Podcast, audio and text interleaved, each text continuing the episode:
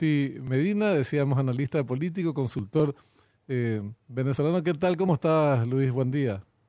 Hola, Benjamín. Encantado de saludarles. Un gustazo para mí y un honor. Igualmente, igualmente. Bueno, ya hace varios días que estás eh, en nuestro país siguiendo este, este proceso electoral. Queríamos eh, conocer tu opinión. Siempre es valioso escuchar a, a, analistas, profesionales que nos miran un tanto desde afuera, eh, a quienes estamos metidos acá en la vorágine interna y a veces con muchas subjetividades, que no lo digo en, mal, en el mal sentido de la palabra, porque pensar es un hecho subjetivo de por sí, ¿verdad? No, no, no es un insulto decir, pero qué subjetivo que eso. Lógico que somos los seres humanos, somos subjetivos, pero queríamos conocer a alguien que está más, digamos, eh, tampoco neutral, sino más, más imparcial, que no está directamente involucrado eh, en las campañas por tal o cual sector.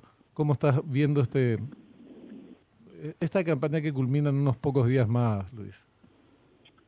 Sí, eh, bien, eh, Benjamín, muchísimas gracias por, la, por las precisiones.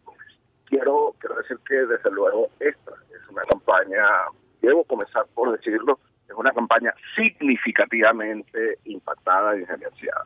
Ha sido una campaña significativamente eh, trastocada en algún momento, eh, digamos, por intereses geopolíticos internacionales que han, eh, de alguna manera, tratado de incidir sobre el resultado electoral. Eso, eso hay que eh, puntualizarlo de inicio. Luego, por supuesto, los paraguayos tendrán este 30 de octubre por octava vez la oportunidad desde febrero de 1989, con la caída de, de como es bien conocido por todos ustedes, la octava oportunidad de decidir el futuro del Paraguay y el futuro de quien regirá los destinos de esta hermosa nación que me ha acogido y que me ha recibido con brazos abiertos y debo eh, así reconocerlo. Luego, por supuesto, eh, fue una campaña con ciertos altibajos, fue una campaña que tuvo eh, sus bemoles bien interesantes. Se pronostica un final más cerrado de lo que realmente esperaba que iba a ocurrir, se esperaba que iba a ocurrir. Ha sido una campaña eh, en la que los desaciertos han valido más eh, que las precisiones y que los aciertos. Y eso, por supuesto, ha puesto a pagar a quienes lo han cometido. Uh -huh. Me gusta decir que esta campaña y esta elección la va a ganar quien se equivoque menos en esta semana. Pero vos crees realmente, te pregunto, que esta semana podrían haber elementos, eh, siempre decimos, claro, puede que haya una bomba nuclear, eh, puede estallar un volcán en un país como el nuestro que no, no es volcánico. Ya tuvimos terremoto ¿eh? con Marito. Ya tuvimos algún terremoto. tuvimos varias plagas naturales en este en estos últimos cuatro años, pero, pero verdaderas plagas naturales. Eh, pero políticamente el escenario está bastante configurado. Difícilmente haya sí. grandes alteraciones, Toti.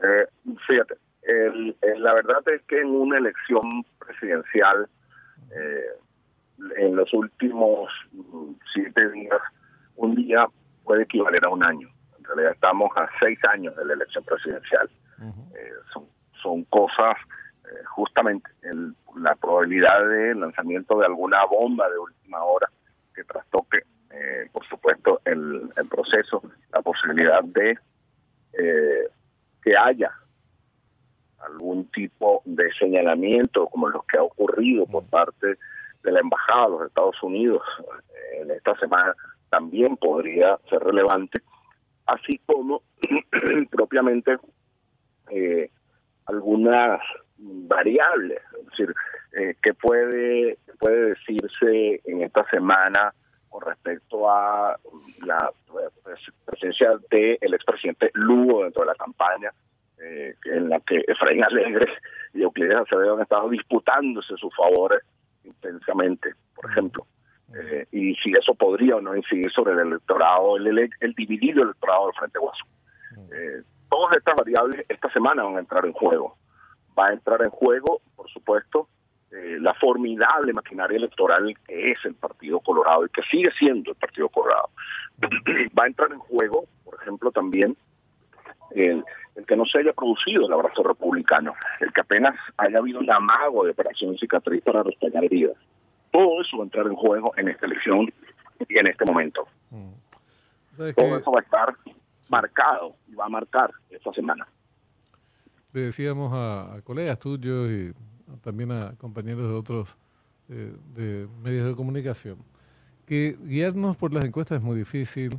Sabemos cómo se utilizan estas en, el marco de una campaña electoral, aunque sirvan como cierta referencia cuando son varias las que coinciden en un mismo, eh, poner a alguien eh, en la presencia, como en el caso de Santiago Peña, como el que tiene mayor preferencia, pero más objetivo es ver cómo llegan las formaciones políticas y las distintas candidaturas. Entonces vos tenés un partido colorado que es cierto que viene de una eh, lucha interna muy, muy dura, eh, pero que sin embargo, y que después encima recibe el bombazo, eh, la agresión externa y una campaña muy sostenida, sanciones mediante varias que se fueron tomando, como diciendo no te pude con las internas, acaban estas otras sanciones para lo nacional.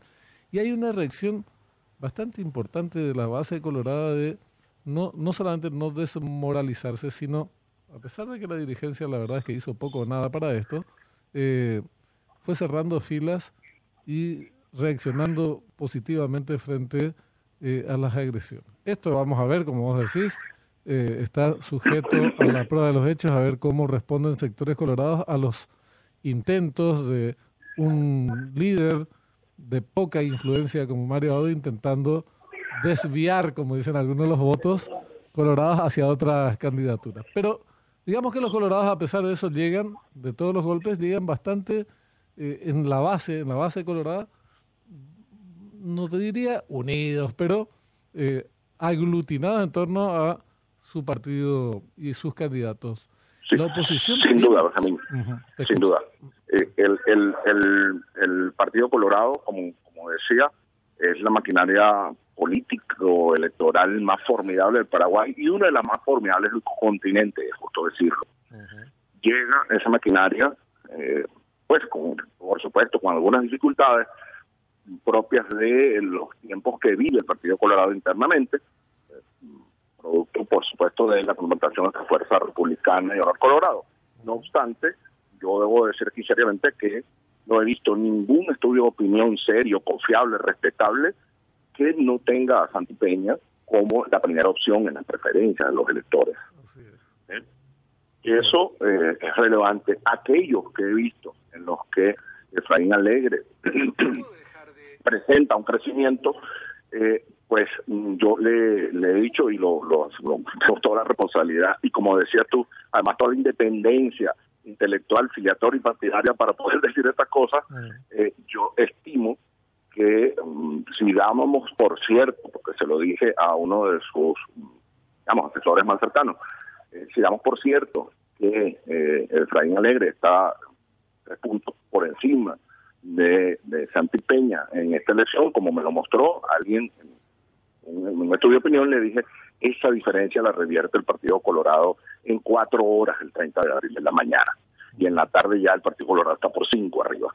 Así que esas cosas eh, que, deben ser analizadas con, digamos, con frialdad, eh, también de, te llaman y te deben llamar a la reflexión en cuanto a la, digamos, potencialidad que todavía el Partido Colorado presenta ante cualquier evento electoral paraguayo. Sí, sí, sí. Eh, y en el campo opositor hay varias agrupaciones. La concertación y Efraín Alegre, de quien estás hablando, no logró, ADN publicado un titular, Efraín fracasó en lo fundamental, que es unir a la oposición. Eh, no logró unificar a la oposición. Eh, ¿Qué costo qué costo crees que esto le, le, supone a un proyecto como la concertación eh, en relación ya al día de las elecciones propiamente? Sí, sin duda, el no haber logrado una reunificación total. El, a escasas semanas del evento electoral todavía estar disputándose junto a Euclides Acevedo los favores del apoyo de, del Frente Guazú o del propio eh, expresidente Lugo es una muestra de que esa reunificación no no no obtuvo todo el efecto eh, que, esperaba de alguna manera la concertación.